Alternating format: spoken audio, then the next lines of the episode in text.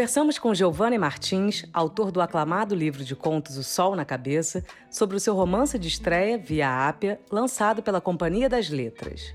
Via Ápia é um romance que se passa entre 2011 e 2013 na favela da Rocinha, bem um período que chega o PP é, e ele acompanha a história de cinco protagonistas é, a narrativa gira em torno de cinco jovens entre 18 e 20 anos que têm suas vidas transformadas por esse evento. E a gente acompanha vários desenvolvimentos na vida deles, paralelo a essa presença constante da polícia militar e as mudanças que isso promove no dia a dia e no cotidiano de toda a favela. Giovanni comenta sobre o seu processo de escrita, suas principais referências e de como tenta elaborar, através de uma narrativa sobre as relações de amizade, uma visão mais sensível da masculinidade negra.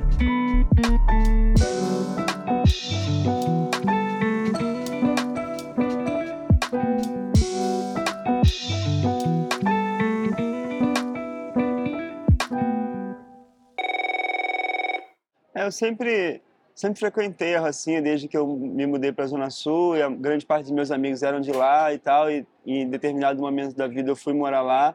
É, e eu sempre quis escrever algo é, que se passasse naquele lugar porque eu sempre fui muito fascinado pela Rocinha assim por, por essa ideia do, da da Rocinha ser esse encontro de muitos Brasis, né? Uma favela que recebe gente do Brasil inteiro, de norte a sul, e essas pessoas se encontram, criam novas gírias, encontros linguísticos muito interessantes e culturais, assim.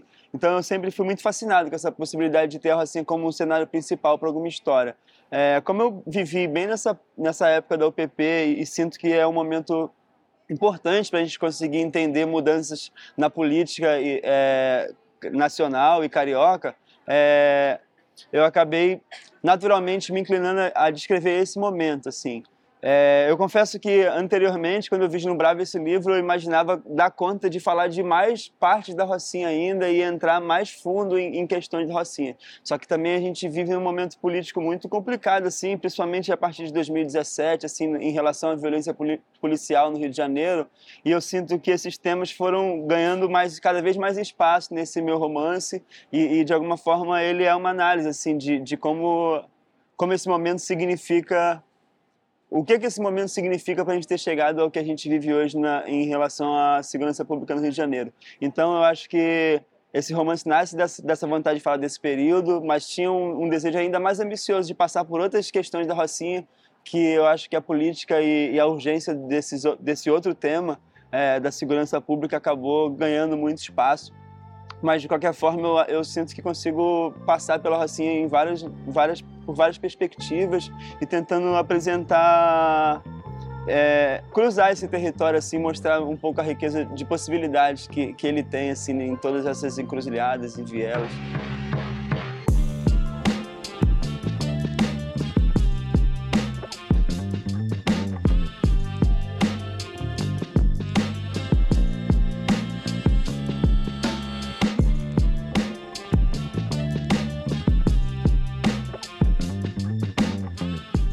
É, construção de personagem construção de trama, assim, eu sempre eu acho que é uma coisa que está sempre ligada à nossa vivência, né? Eu, eu, eu acredito muito que escrever é vivenciar, é vivência, né?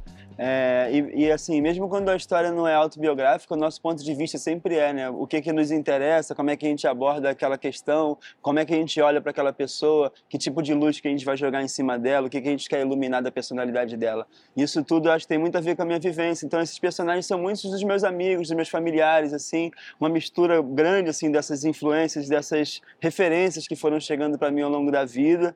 É... E, e, esse desejo, assim, né, de contar a história a partir do, de personagens ignorados mesmo, assim, na, na, na grande narrativa, né? A gente não tem no Viápia a história dos policiais, né, a história dos grandes traficantes, né? São jovens que estão vivendo e descobrindo a vida e ao mesmo tempo atravessando por esse período que é um período importante assim na cidade, né? Então acho que a minha intenção era conseguir mostrar como que foi para nós, assim, pessoas comuns, é, um, esse período assim de mudança tão grande e, e, e e, através por isso que é um romance com multiprotagonismo também, para poder conseguir tentar dar um panorama mais amplo e, e cruzar essas perspectivas para poder, no final do livro, oferecer talvez um, um, uma espécie de, de panorama geral, assim, o máximo que eu com as minhas limitações, mas o máximo que eu puder, assim. Então, cada personagem acaba é, passando por um por uma espécie de, de processo de de tentar definir temas possíveis de ser abordado a partir da, dos desejos daquele personagem. Então,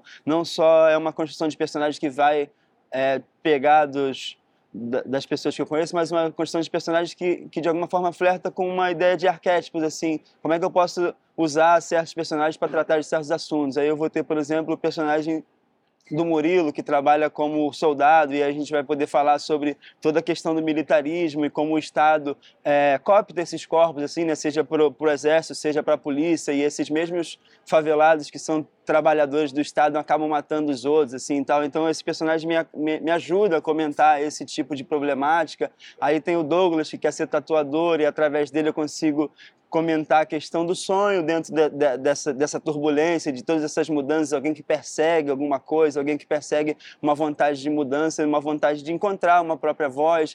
Aí vai ter o Wesley, o Washington, tem toda uma questão com a cocaína e com as drogas, e, e onde eu vou tecendo o comentário sobre a guerra às drogas, né? Através da relação dos dois irmãos e a relação deles com as drogas, eu consigo comentar a relação entre repressão e o que é mais nocivo, se é reprimir ou se é usar, o que é mais perigoso e tal. Então, através desses dois irmãos, eu consigo trabalhar isso. E tem o Biel, né, que é o personagem que é o traficante, o personagem branco que tem uma passabilidade, transita por outras áreas da cidade. Então, eu consigo, através dele, comentar como é que a polícia olha também para outros jovens favelados a partir da cor deles, como é que é, o tráfico na pista é diferente do tráfico no morro e quais são as consequências disso, como é que funciona, como é que é o preço. Então, enfim, todos esses personagens também são pensados de maneira que eles possam me ajudar a passar por vários temas que para mim eram importantes comentar na construção desse livro.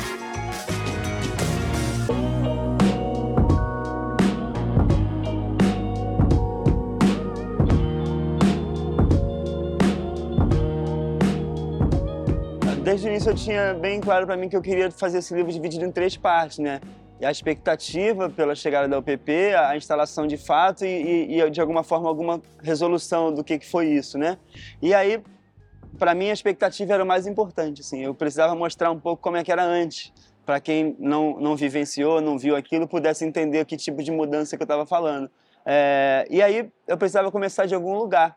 E esse jogo ele está na memória coletiva, não só dos flamenguistas, não só dos santistas, né? Ele passou assim por muita gente, foi um jogo muito comentado. Esse jogo do Flamengo e Santos, né, que teve um placar de 5 a 4, placar super elástico e que teve várias viradas, gol de Ronaldinho Gaúcho, gol do Neymar, enfim, que é um jogo cheio de, de drama, assim, é um jogo que me ajudou muito a a conseguir apresentar esses personagens também. São cinco personagens, eu sabia, eu queria apresentá-los todos no primeiro no primeiro capítulo e eu achei que o jogo era uma maneira de, de cruzar os interesses de todos eles. Né? E, e, eu fiquei pensando que era, era, era um, um momento bom para acionar isso. Tinha tempo suficiente entre julho e novembro para poder criar algum status quo ali do que, que era essa, essa vida e como é que foi a expectativa para essa chegada.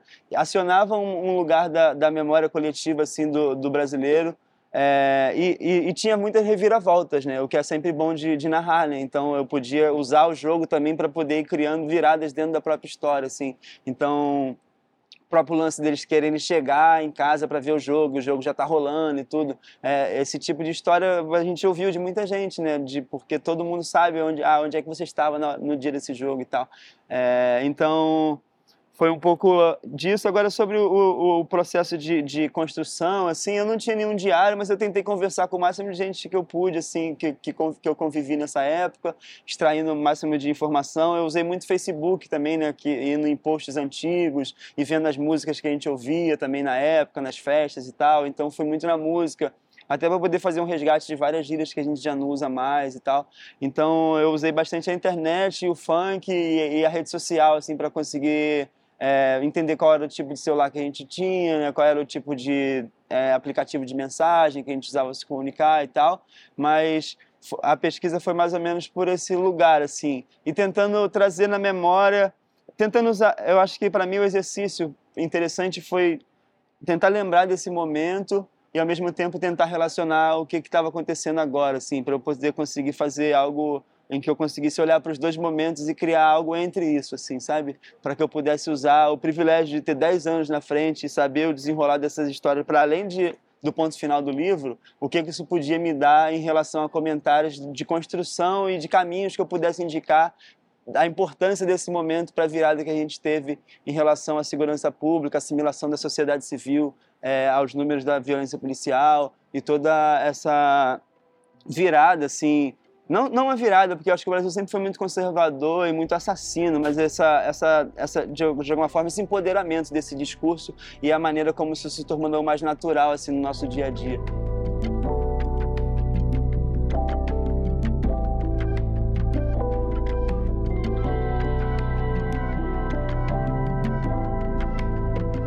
É, eu acho que desde o do Sol na Cabeça, assim, eu tenho essa... Eu venho buscando, assim, esse, é, me aproximar de um, de um retrato sensível, assim, de, de uma possibilidade de, de, um, de uma masculinidade negra mais sensível, assim. E, e a relação de amizade, eu acho que, que que me ajuda muito a conseguir buscar esse tipo de efeito na literatura, assim. Então, eu acho que a amizade sempre me, me, me, me, me serve como ferramenta de contraponto, assim. Sempre quando eu sei que eu vou pesar o clima, eu, eu uso a amizade para poder contrabalancear, assim. Porque ah, eu acho que a nossa vida ela está muito ligada a essa dualidade mesmo, assim. A gente vive com uma passa por uma série de tragédias, assim, sendo mesmo, mesmo vi, ou vivenciando ou sendo espectador de, e ao mesmo tempo a gente vive uma série de coisas maravilhosas, assim, né? E eu acho que tentar encontrar isso na literatura, esse, essa brecha e, e essa felicidade que se abre mesmo, assim, né, né, por esses caminhos é, é, uma coisa que eu venho perseguindo, assim.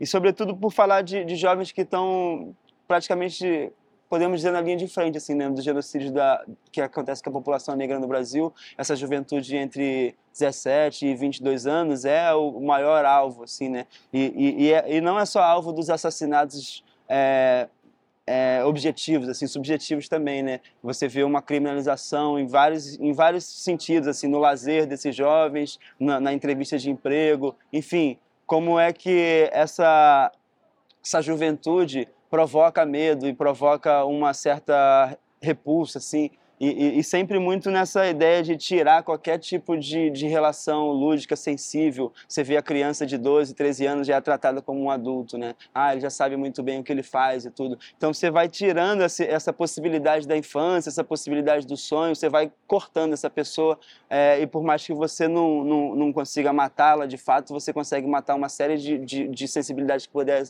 que poderiam se desenvolver e tal. E eu acho que falar da amizade entre esses jovens, a necessidade dessa amizade também, né? Como como é que é, a amizade funciona como esse motor assim para poder nos resgatar em momentos de crise assim. A gente está falando de favela e favela tem esse esse nome que, que as pessoas começaram a chamar de comunidade que, que, que enfim que acaba remetendo a algo que eu não curto muito que é a ideia de comunidade carente assim porque você aí você olha para um lado da coisa mas eu gosto muito de pensar na ideia de comunidade né? De, de como é que as pessoas se juntam para se ajudar e a gente vai ter é, criações comunitárias, pessoas que, que são criadas na casa de várias outras pessoas e almoçam um dia na casa de outra e no outro dia passa a tarde na casa do outro para o pai trabalhar e tal. E assim vão se, vão se criando relações né, de, de amizade entre os filhos e entre os pais e esse senso comunitário, né?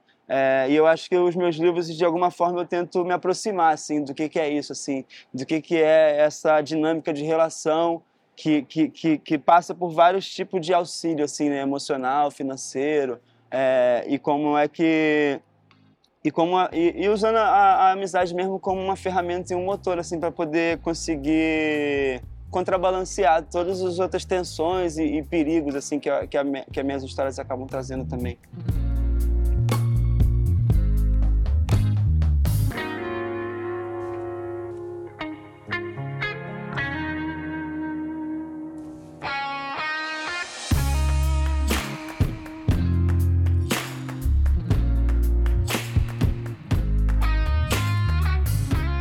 Tento retratar a polícia da maneira mais realista possível, assim, né? E aí, quando você vai para esse lugar, é essa coisa horrível, assim, esse filme de terror mesmo, né?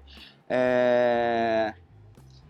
Mais do que colocar a, a minha o meu olhar como autor, assim, e, está muito ali, o meu ponto de vista em relação à, à, polícia, eu tento de alguma forma dar um panorama geral, assim. Acho que a maior parte da população pobre do Brasil, ela olha para a polícia com péssimos olhos, porque ela é tratada muito mal, né, desde sempre. E no, no Live Up eu falo um pouco disso. E falo um pouco também sobre como, como esse embate né, é, constante é, acaba acontecendo sem, sem, que, sem nenhuma mediação, né? O Estado só joga ali aquele monte de policial dentro de um, de um lugar e, e sabendo que, que, que, esses policiais têm problema com esses moradores, sabendo que os, que os moradores têm problema com os policiais, mesmo assim não existe nenhum tipo de tentativa de aproximação das figuras, de trazer uma liderança da polícia para poder conversar com alguma liderança na favela e tal, criar algum meio termo dentro dessa relação forçada, né?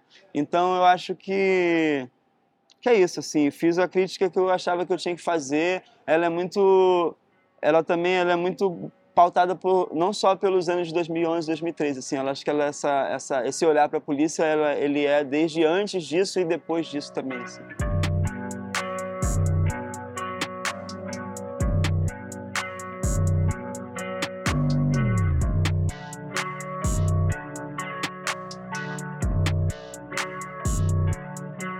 Essa coisa da dupla consciência, eu acho que é algo que também que eu venho explorando assim, né? Como é que essas personagens elas elas estão em corres diferentes e assimilações diferentes assim, né? No caso do Viap é mais a, a as duas correrias que, que correm é, paralelas, mas uma tentando ajudar a outra, né? Se cruzando. O Douglas está fazendo o trabalho dele na farmácia para poder tentar ganhar dinheiro para sair da farmácia, né? Então ele precisa de uma coisa para poder sair dessa mesma coisa, né?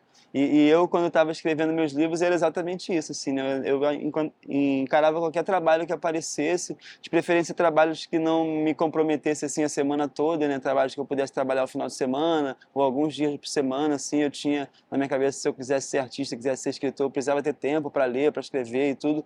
Então eu sempre fiz minha correria muito pelo trabalho informal, assim, para poder conseguir ter tempo, assim. Eu fazia essa escolha de de, de ter mais tempo do que estabilidade, assim. E eu sinto que isso passa muito para meus personagens, assim, principalmente para o Douglas, né? Que é alguém que está querendo sair disso, que tem medo de ser de ser preso nessa vida que já nesse, de assinar esse contrato que já está escrito para todos esses jovens, né? De ser mão de obra barata e desqualificada e sem nenhuma possibilidade de de fazer algo que, que se interesse, que tenha tesão de fazer, que tenha vontade, que acorde com vontade de fazer aquilo, né?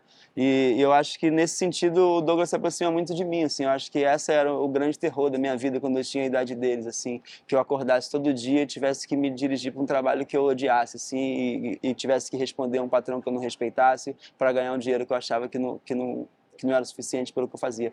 Então é um pouco, eu acho que nessa correria do Douglas eu, eu acabo, acabo, me aproximando tudo. Agora, a, a dupla consciência que eu estava falando é mais uma ideia de como a população negra no Brasil ela, ela tem que conseguir fazer várias leituras sociais. Isso tem a ver até com o vocabulário que ela vai usar em determinados lugares. Né? A gente vai ter o, o, exemplo do Washington na entrevista de emprego. A pessoa vai mudando o jeito de falar, de se, de se portar e tudo, porque é, a experiência negra no, no, no, país de alguma forma requer que, que, que a pessoa saiba essa leitura e, e, que consiga se proteger através desses desse jogo de cintura mesmo assim. E eu acho que isso tem a ver com a correria deles também. Eles conseguem transitar por mais que que eles fiquem muito tempo na Rocinha quando eles saem dali eles já assumem outras é, outras feições assim para poder lidar com, com esse entorno também que é algo que no Sol na Cabeça que é um livro que, que cruza bastante a cidade é, é, é uma coisa que eu fico tentando brincar também de, de como é que a gente aciona essa dupla consciência e, e, e o tamanho da violência que, que isso significa na vida mas também o tamanho da da tamanho da, da capacidade analítica mesmo que, que isso requer também para poder entender e responder e tal é, enfim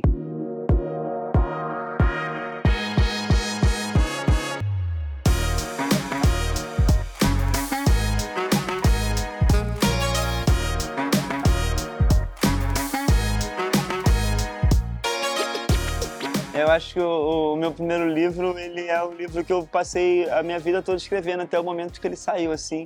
É, eu não sabia disso ainda quando eu comecei a escrevê-lo, mas depois eu comecei a entender que a relação era essa, assim, porque são histórias que eu venho acumulando e pensamentos e inquietações que estão ali desde a minha infância e passam pela adolescência, começo da vida adulta.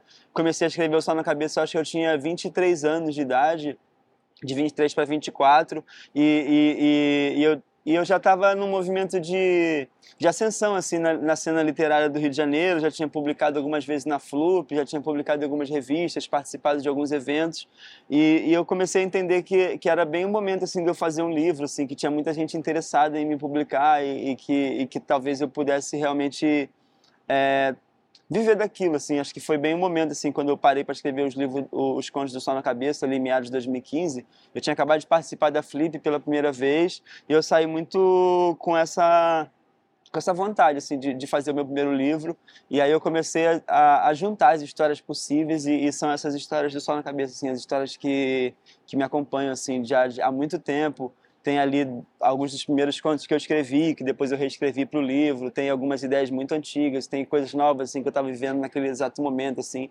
Então eu acho que é um o meu primeiro livro ele é de alguma forma bem um, um, retrato assim de quem eu era assim do, desde o início da minha relação com a literatura e com a contação de histórias que é uma coisa muito antiga né? Sempre fui muito fascinado pela figura do contador de histórias assim seja minha avó seja a pessoa na esquina na rua no bar assim. Sempre gostei muito dessa tradição de, de contação de história oral sempre gostei muito de livro e eu acho que o Sol na Cabeça resume muito essas duas paixões e, e toda a minha vivência assim, também é, desde a infância até o momento em que eu comecei a escrever esse livro, assim, com uns 23 ou 24 anos. Em relação à pressão, assim, a segunda obra, para mim, eu acho que foi muito mais tranquilo, porque quando eu escrevi o Som na Cabeça, eu era alguém muito desesperado, assim. Eu tinha 23 anos e eu me sentia muito velho, assim. Eu sentia que a minha vida, tipo assim, o que eu tinha que fazer uma mudança naquele momento, assim. Eu, eu escrevi o Som na Cabeça com essa sensação, tipo assim, é a minha, minha última tentativa, assim. Ou então vou ter que arrumar um trabalho e vou me conformar com isso mesmo, assim. Tava muito nesse sentimento, assim, enquanto eu escrevi esse livro. Então é um livro que tem muito desespero, assim. Eu acho que isso passa muito até pelo ritmo do livro, assim, né? Um livro muito desesperado, de alguém que tava muito desesperado, assim. E no Viap, não, já escrevi numa situação muito mais confortável, assim. Por mais que, se ele não fosse o, mesmo sucesso, as pessoas não gostassem, tudo, a minha vida não ia voltar a ser mais como antes, assim. Então eu escrevi ele com mais calma, e eu acho que isso se reflete no livro também. As histórias, elas vão, elas vão acontecendo de uma maneira mais gradual, assim. Eu acho que a própria costura do livro é algo que ter essa possibilidade de olhar com ele com mais calma e ficar dois anos escrevendo é, me ajudou, assim, porque é um romance é, ambicioso, com cinco personagens e tal, e eu tenho que cruzar essas histórias todas e tudo. Então, nesse sentido, assim, a pressão do som na cabeça eu acho que foi muito maior, assim. É, então, eu acho que e foi uma verdadeira escola também para mim escrever o som na cabeça, assim, quando eu cheguei no Viap eu já estava muito mais maduro e agora eu me considero muito mais, assim, o processo do Viap para mim foi muito importante, assim, é, enquanto escritor. Agora, a transição do conto para o romance é, foi, foi interessante, assim, perceber como é que tinha coisas, tem algumas ferramentas estéticas que eu uso no Sol na Cabeça que eu, que eu sinto que eu, que eu jogo para o ViaApp, às vezes eu até aprofundo elas. Tem algumas outras coisas que não funcionam, né, que só funcionam no conto, não funcionam no romance. Então teve toda essa esse período assim de adaptação, mas eu gostei de escrever um romance assim, eu achei que escrever romance tem uma coisa louca, assim, de você viver em todos os tempos da história, né? Você está ali no presente, que é o momento que você está escrevendo, mas o tempo inteiro você tem que estar tá relacionando com o que, que você já escreveu, você não pode repetir a informação, você tem que desenvolver o que você já passou, e você tem que estar tá mirando onde é que você quer chegar, né? Então eu sinto que a, a experiência de escrever um romance é como se você estivesse surfando, assim, em cima da história, assim, passando de um lado para o outro, e você vai na frente, vai atrás, e, e tá assim, tipo assim, é, é uma, uma, sei lá, uma coisa meio Einstein ia curtir escrever romance, talvez, assim, porque é algo parecido com a ideia de simultaneidade do tempo, assim. E, e o quanto não, o quanto eu já achava uma coisa mais assim, ah, eu quero chegar ali. E aí eu vivi aquilo ali muito o momento presente, assim, né? Que eu acho que é uma característica da minha literatura até agora, assim, né? Retratar o presente dos personagens, né? Por mais que às vezes ele, isso escape para lembranças ou outros momentos da vida, a base é sempre o que está acontecendo naquele momento e a partir daquele momento que começou a narrativa e tal. E no quanto eu sentia isso muito forte, assim, ah, o que eu quero nesse momento, assim, para onde que ele vai, qual é o próximo passo e tal. E no romance eu sentia que eu ficava planando mesmo, assim, entre várias histórias e esses cruzamentos e tal. Então foi, foi uma onda bem diferente. Assim.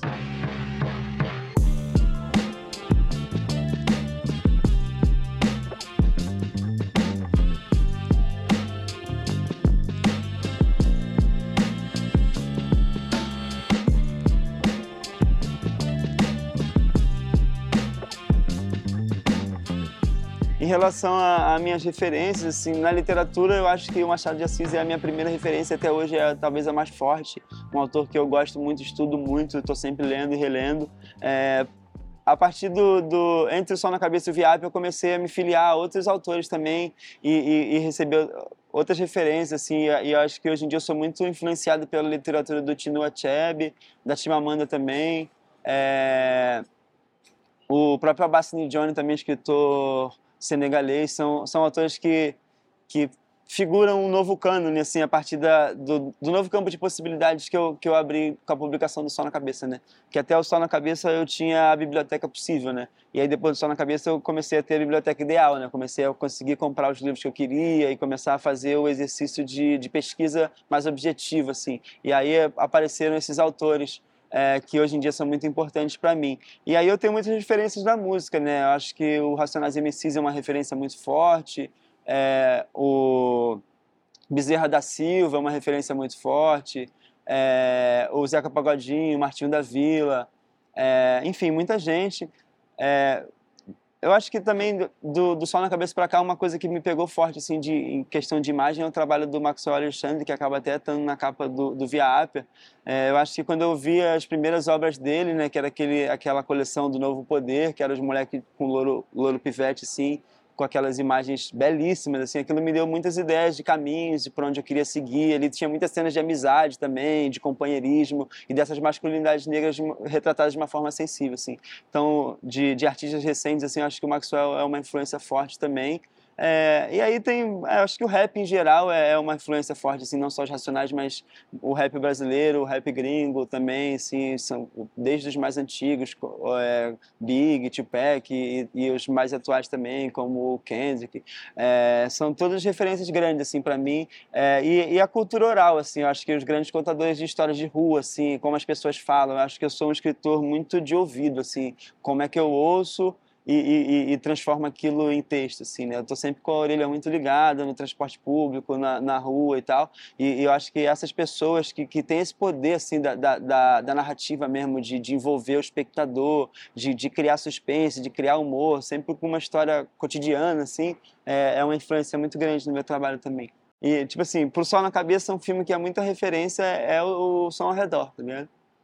É, eu acho que essa, essa atenção paralela né, que, que o Kleber cria assim, no, no filme inteiro é algo que eu usei muito assim, no Só na Cabeça para poder criar tensões invisíveis. assim, né?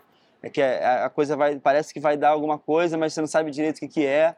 E, e, e, suspender essa, essa tensão. Então foi um filme que na época me marcou muito assim, e foi eu vi ele pouco antes de começar a escrever o Som na Cabeça, então estava bastante influenciado assim por ele. É, agora, no, no, geral, assim, ah, gente, eu gosto de muita coisa, assim, eu gosto muito do Don Carruai, é um dos meus, dos meus diretores favoritos, assim, é, Fallen Angels, Felizes Juntos também, filmaço. É, eu gosto muito do cinema do Karim, principalmente o Céu de Sueli e o Madame Satã, são dois filmes, assim, muito importantes para mim. É, gosto muito de Atlanta também, né? Não, não, é um, não é um filme, mas é, tipo assim, para mim é a coisa, assim, de TV mais mais incrível assim que, que, que, rolou até hoje assim sou muito fissurado mesmo em Atlanta e, e em tudo assim desde as histórias quando na, na estética e tudo. É... ah grandes clássicos também assim acho que que, que, fizeram assim minha, minha cabeça muito né desde do cinema de ação assim fogo contra fogo um dia de cão e tal. A a gente falar de cinema é muito filme eu tô com um monte de referência na cabeça aqui. É... mas é isso assim acho que que é um pouco disso, assim, o cinema... Eu, fico, eu, eu, eu, eu comecei a ver cinema num, num curso de história do cinema, assim, então passei por, por filmes do, de vários momentos do, do cinema do mundo, né, desde o do, do, sei lá, da galera da, da União Soviética, aí os documentários. Então eu foi, tive muita referência do cinema assim como informação da história do cinema e tal.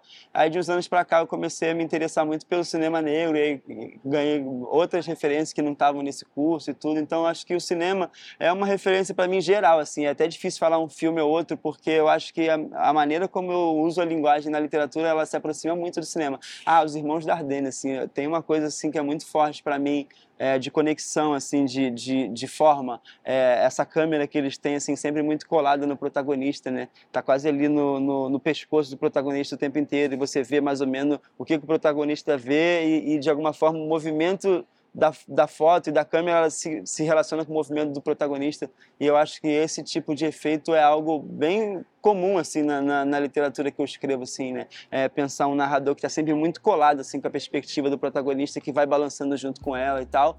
Teve um filme que me influenciou bastante também que é o Projeto Flórida que é do Sean Baker um filme que eu adoro assim um filme que é recente assim que eu gosto muito.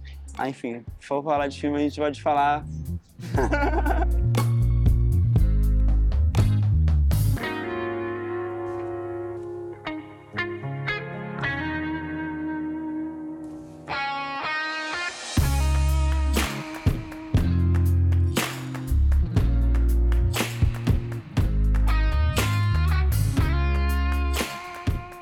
acho que sobre a formação dos leitores e o público assim em geral brasileiro, eu acho que ele enfim, é, é uma questão muito complexa assim, né? Porque número de venda de livro não, não, não conta a história, por exemplo, até 2018 eu tinha comprado pouquíssimos livros em livraria, mas eu já tinha comprado centenas de livros em sebo, em feira de rua, já tinha ganhado vários livros.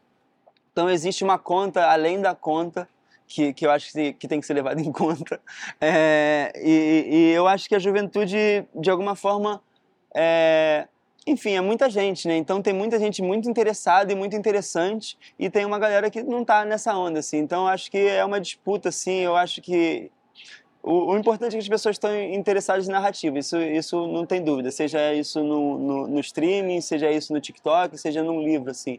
Então, acho que o mais interessante para a gente, enquanto autor, é conseguir escrever livros que, que conversem com a população brasileira, assim, para poder chegar nessa população, assim. E aí depois vai ter todo um outro trabalho de mediação, de acesso, aí a gente pode pensar no preço dos livros, a gente pode pensar em leis de incentivo que possam baratear o livro, fazer o livro chegar, a gente pode pensar em, na construção de bibliotecas públicas comunitárias, a gente pode pensar é, em, no, nas escolas adotarem mais livros de autores contemporâneos que estão falando de, de, de, de, assuntos que conversam muito mais com os, com os alunos de ensino médio e tal. Existem uma série de medidas que podem ser tomadas, assim, mas eu acho que da minha parte, enquanto autor, a minha vontade é criar livros que sejam interessantes, que conversem com, com, com o nosso presente, assim, que conversem com, com a nossa população, com a maior parte da nossa população, principalmente. Eu acho que isso já é um movimento grande, assim, em relação à assimilação da literatura no Brasil. Assim, uma das coisas que eu tenho bastante orgulho é de, de, de, de, quantas pessoas leram meu livro e várias pessoas que não tinham,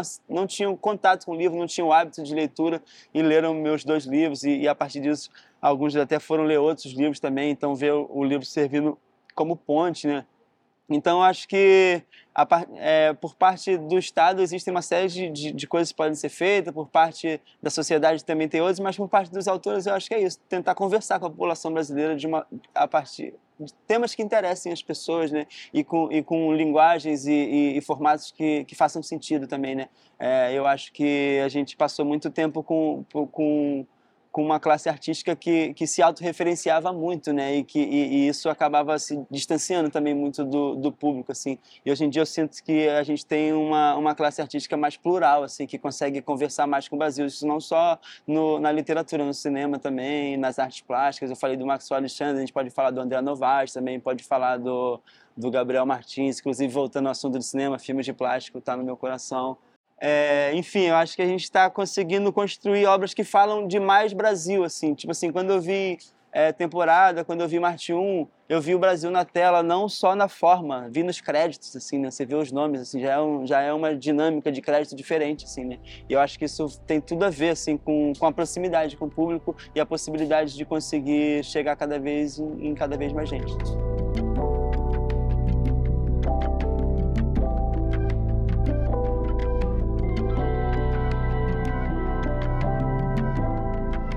A minha relação com a linguagem, acho que tem três pontos assim que eu, que eu poderia ressaltar para poder conseguir sintetizar um pouco como é que ela funciona. O primeiro é que eu acho que passei muito tempo em negação assim a linguagem coloquial.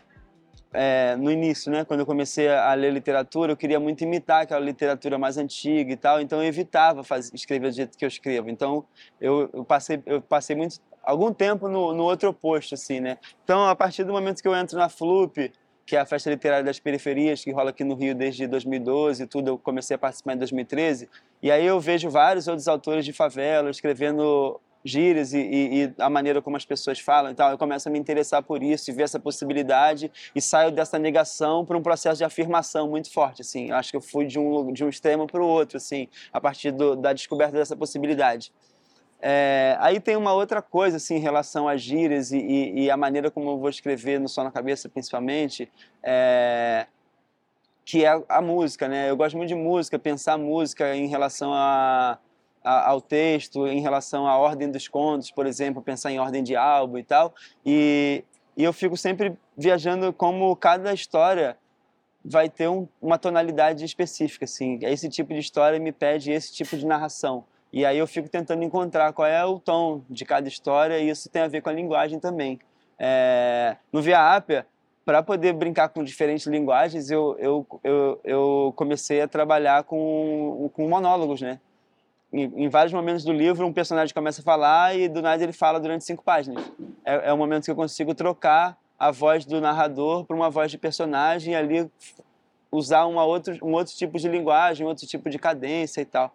É... E, e, e, a terceira coisa assim que eu acho que é importante assim para essa minha dedicação com a linguagem, isso ter virado uma, uma marca assim no, no meu trabalho, é, foi eu ter começado a trabalhar com a máquina de escrever assim, porque eu acho que antes de eu escrever com a máquina com a máquina, é, eu tinha uma, uma coisa, um foco muito grande na história, assim. E, e, escrever na máquina era um exercício de repetição tão grande que eu fui desenvolvendo um, um, prazer da forma, assim, né? E aí eu comecei a pensar muito mais na questão da pontuação, e aí fui começando a pensar outras grafias e tudo. E, e eu acho que esse processo, que foi bem no começo de, de que eu comecei a escrever o, o, No momento que eu comecei a escrever o Sol na Cabeça, eu ganhei essa máquina de escrever e comecei a trabalhar com ela direto e tal. E um dos primeiros contos que eu fiz foi o Rolezinho, que, que, que é uma que é de alguma forma a, a minha principal escola para fazer esse livro, assim, né? Foi depois que eu fiz o Rolezinho que eu entendi qual era o, qual era o livro que eu queria fazer. É, então, acho que são um pouco essas três coisas, né? Sair desse momento de negação para o de afirmação, é, essa necessidade de encontrar a melhor maneira, a, a linguagem mais adequada para a história que, que eu acho que para a história que eu quero contar e, e, também essa relação com a máquina de escrever e com o processo de reescrita, né? Que, que de alguma forma me fez pensar muito na forma.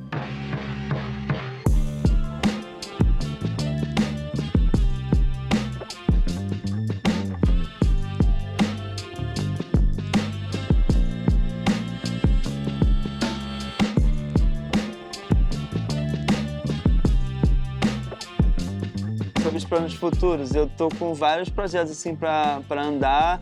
Tô, esse ano eu tô bem comprometido assim com dois projetos audiovisuais que em breve eu vou poder dar mais detalhes assim, mas tá que tá me deixando bastante animado e tomando bastante do meu tempo. Então, é, já conversei com meus editores.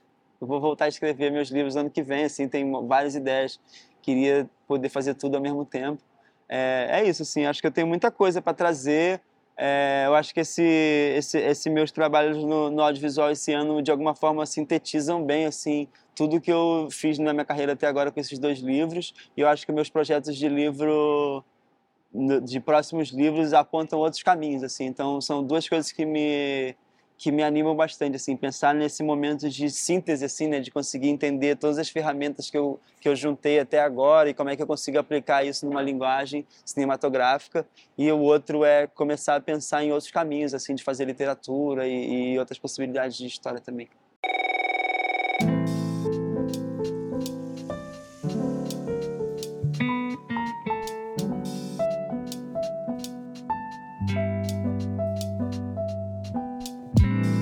Este episódio faz parte do especial Livraria da Travessa no Matéria Bruta, com o objetivo de trazer as novidades do cenário literário do Brasil para você. A produção é de Guilherme Carrera e Natália Amarante Furtado, a coordenação e edição de Juliana Zalfa, a assessoria de Francis Carnaúba e a voz de Flávia Mano.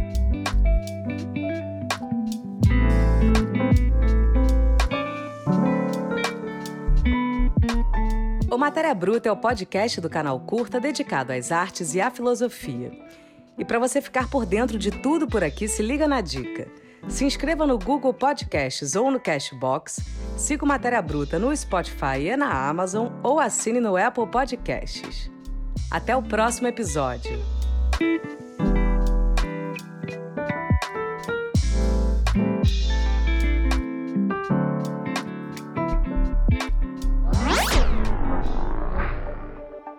O Curta On reuniu uma seleção de filmes para pensar sobre a polêmica legalização da cannabis para uso medicinal ou recreativo.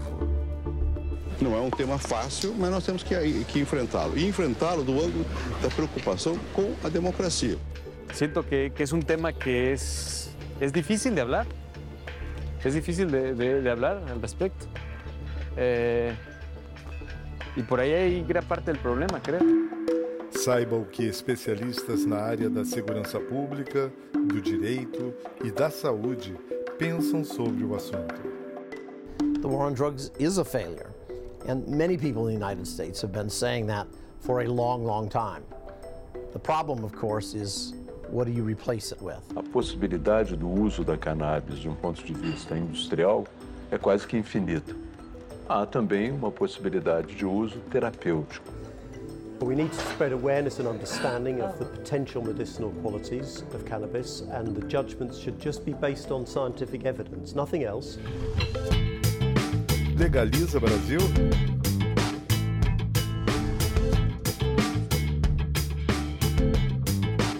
Assine e assista no Curta On, seu clube de documentários.